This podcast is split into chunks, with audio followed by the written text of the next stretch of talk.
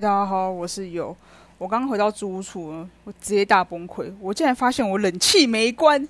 从上礼拜五下班，然后到礼拜一的下班，我让他在我的这个小套房里面吹了差不多四天。因为我礼拜五下班，然后礼拜六、礼拜天、礼拜一干，我就让他这样一直吹。然后我刚刚一打开租屋处的时候，我还想说，哇，怎么那么凉啊？就一抬头看，妈的，我冷气灯是开着。我真的是笑不出来，我想说，哇，我这个月电费真的是一定很精彩啊！好，那其实今天这节主题是我假日回家的时候，我跟我妈讨论出来的一个结果，那就是如果可以的话，我真的希望我这辈子再也不想要去经营任何的感情。我说的只有感情而已哦，不是友情跟亲情哦。我是一个在单亲家庭长大的小孩，然后。我是在十五岁那一年的时候，我才正式的变成单亲小孩。那十五岁以前呢，我都是被我父亲长期的家暴。那不只是我，还有我妈跟我弟，还有我们家狗，都长期一样被我爸无止境的殴打。那因为我我们家是有那个家暴证明的。那我爸呢，他是怎么打我们这件事情，我觉得我也不想要去赘述，因为如果赘述起来，对我来说是一个很黑暗的一件事情。总而言之呢。就是我十五岁的时候，就真正成为了一个单亲的小孩。那我觉得在求学的阶段，其实老师是一件很重要的事情。那我必须说啊，我国中班导就是很烂。那他烂到什么程度呢？他烂到就跟我妈说：“你女儿有过动症，带她去看医生。”可是我不是过动，是因为我那时候我知道家庭没办法给我任何的依靠，那所以才导致我们家会变成这样子。我知道父母有父母的难为处，那。如果也站在小孩的立场，会一直没办法理解说，为什么我的爸爸妈妈是这个样子？现在我已经年过三十哦，我还是有时候闭上眼睛的时候，我还是会回想这件事情。就像我上礼拜回家的时候，我也跟我妈讨论说，有时候我真的觉得说，我也不是要批评跟责怪，可是我好像在这，我好像在这个家里面，我从来没有感受到一丝丝的温暖。我回想起来，永远都是最黑暗的那一面，就是看着我。看着我妈被我爸拖去拖出去外面，从二楼打到一楼，或者是我爸只要喝酒疯就会就打我们家狗。但他打我们家狗不是打到那种很极致啊，可是你就是会觉得我自己看就觉得他有点像那种虐狗情节，那我就很生气，你知道？因为我就觉得，就是我跟我弟还有我妈是这么喜欢动物的人，你怎么可以这样打他？所以基本上来讲，我对我对于会欺负弱小人，我到现在是会非常非常的。愤怒，尤其是欺负小动物啦，然后欺负小孩啦，我都会非常愤怒，因为我会觉得说，在他们身上看到了我以前小时候的样子。那我先说，我其实不是一个很喜欢小朋友的人，可是如果我今天在路上看到那种被家暴的小孩，或者是网络上看到那种被家暴的影片，我真的会很愤怒。可能那一瞬间会觉得说，看到这些小朋友在哭的时候，很像看到小学的我，就是没有任何的无依无靠。我跟你讲，打一一三那时候是真的完全没有任何屌小用，因为我打过一一三呢，我没报警啊。可是政府也是拿你们没辙，他们只能发说什么哦，就是警告一次，警告两次。但是当你的家人在发酒疯的时候，有时候他的拳头就是一拳就这样过来，你要打一一三就再也来不及了。那而且我以前补习班老师的时候有看过我妈就是被我爸打的那个样子，因为我之前那时候我还记得是小学我三年级的时候，因为太过紧张，我就打给补习班老师，然后一直哭，然后他就冲过来我们家，然后他就其实我就觉得我那个补习班老师看到我的时候，可能是有一点怜悯的表情吧，他那个怜悯表情我到现在都还记得，他就远远看着我们，然后你知道因为。通常像那种我爸那种，就是该死大男人主义啊，只要有万人在啊，他就变超熟啦，他就会瞬间就没事。可是然后当老师们一关上的时候，又是重蹈覆辙啊。可是能怎么办？这件事情已经无限循环了，循环到我国中十五岁那一年的时候，我妈才真的忍无可忍。因为我爸那个睡起来就把我抓去房间毒打一顿，我妈直接忍无可忍。她那一天就下定决心说，她要离开这个男人，然后离开之后就头也不回就直接走了。那。我妈确实也是做到，她十五岁那年离开我爸，到我现在已经我三十岁，她也从来的。我爸一开始的时候还唠狠话，他还说什么“你们不要回就，永远不要回来”。那我觉得我妈就是那种激不得人。她虽然没有钱，可是我从她身上看到一个作为女生很佩服她的勇气，是指说她愿意去扛下这一切责任。因为我上一拜跟我妈讲说，如果如果我今天是你的话，我可能会没办法，我可能会走投无路。但我妈那时候就跟我们说，因为还有我跟我弟，还有我们家那只狗。可是身为一个女生，你的能力再好，你终究还是个女生嘛。那我妈是很厉害，因为她那时候。离家的时候是没有任何钱，他去跟他以前老板先预支三个月的薪水。据说啦，当当时他们那间公司老板还死都不给我妈钱，因为我们老板就是我妈那以前那些老板知道我们家的状家庭状况，就是有一个很烂的丈夫啊，就是不工作啊，只一天到晚跟我妈拿钱，而且是吃喝嫖赌通通都有。我爸就是这种人哦，那我妈完全是不碰的。我就觉得这两个人极端的例子怎么会碰在一起呢？也许就像我妈自己讲的吧，这个就是她自己要还上辈子的债。以小孩的立场来讲，那关我屁事。我讲难听点，就关我屁事。我其实是内心很向往拥有亲情这一块的人，但因为我知道我家永远都没办法。那阶级复制还有一个点就是，其实我爸妈让我对于感情观有有一点严重的扭曲。是我妈就跟我说过一句话，因为她。以前太向往爱情了，所以只要一个人对他好，他就会觉得那个就是真爱。所以，因为我爸刚好就是对他很好的那个人，但他殊不知我爸有这样的过去。那以前谈恋爱的，以前谈恋爱的时候都会脑抽嘛，所以呢，我妈根本就没有多想。所以当初怀我的时候，她根本不知道说我爸其实是一个对家庭这么不负责任的人，还然后还会家暴，还会酗酒。就我前面讲那些车表，他都会有。那因为你在交往的时候，你可以隐藏的很好嘛，对不对？可是你结婚之后，你们同你们结婚之后你们住在一起，这件事情根本藏藏不了啊。然后呢，没工作就直接跟我妈要钱，不要钱就殴打他。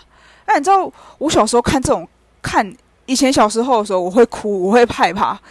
但现在三十岁的我，如果要我站在以前我小时候被打的那个位置，我可以百分之百的说，我会反击。即使我知道这件事情是不对的，但我还是会去反击。因为我知道，如果今天不去做反击这个动作，被打死的人就会是我。我有好几次看着我妈当着我的面快被打死了，然后再来是我，我也快被打死的时候，我每次都会闭上眼睛开始流泪，然后扪心自问说：我到底做错了什么？为什么我要出生在这种家暴家庭的小孩里面？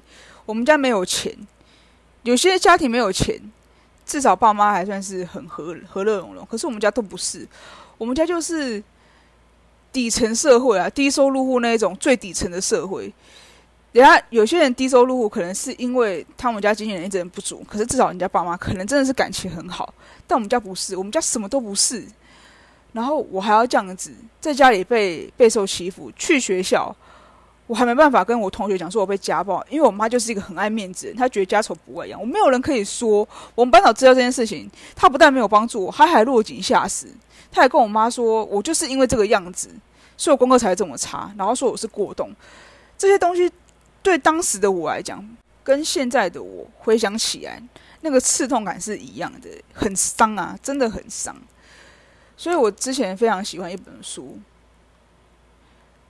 他的书的封面就就是完全讲中我的心声，就是幸运的人用童年去治愈一生，不幸的人用一生去治愈童年。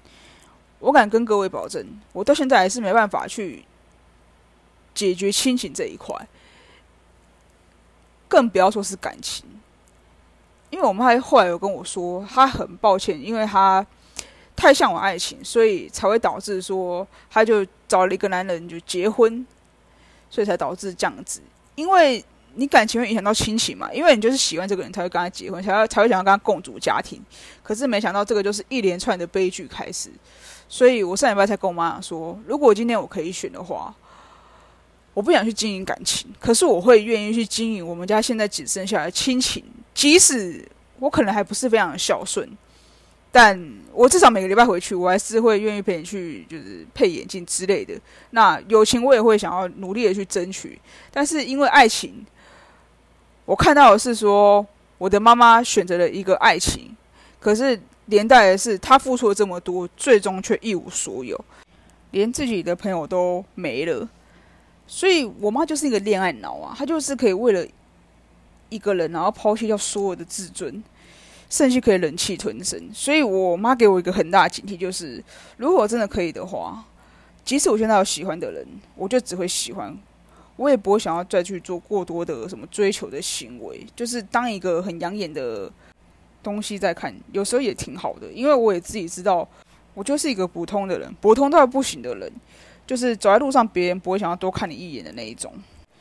所以家庭观念真的是一个很重要的环节，因为你的亲情会让你的择偶条件变得很多，也会让你对于感情的方面产生一个疑虑。我举我一个我非常好的朋友的例子，我有个朋友呢，他定居在美国，那他爸妈就是一个非常好的典范。因为我每次看到我朋友的时候，都觉得他的爸妈跟我爸妈就是成反比的人。他的爸爸妈妈永远在我面前都是笑脸迎人，然后感情非常好。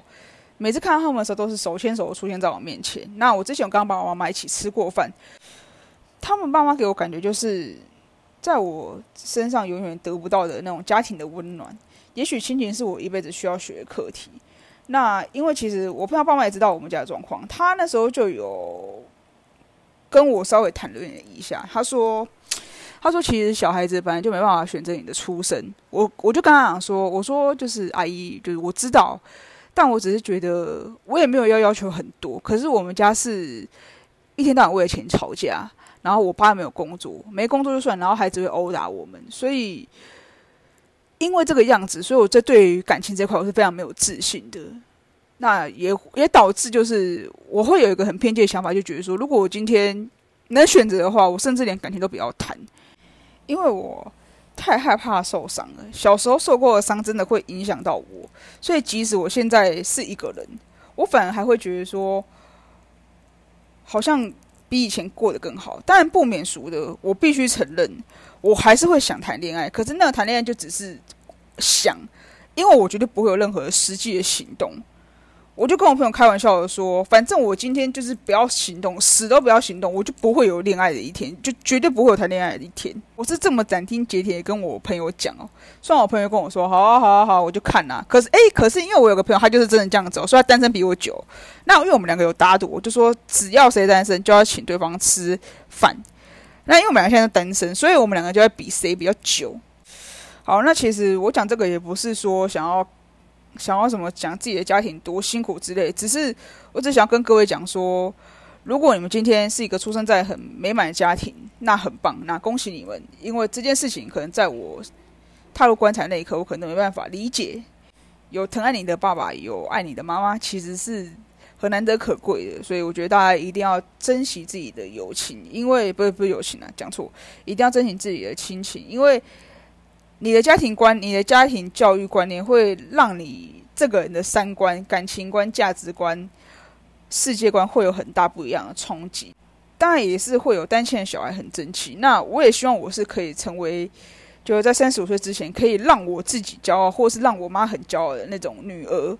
至少就走在路上，人家说：“哎，请问你是某某某吗？那我可以跟你合照吗？”就是我也想要成为这样子的人，因为我想让我妈知道说，也许你的教育方式我非常不认同。但是我不得不承认，你在我心中是一个非常无敌的女强人。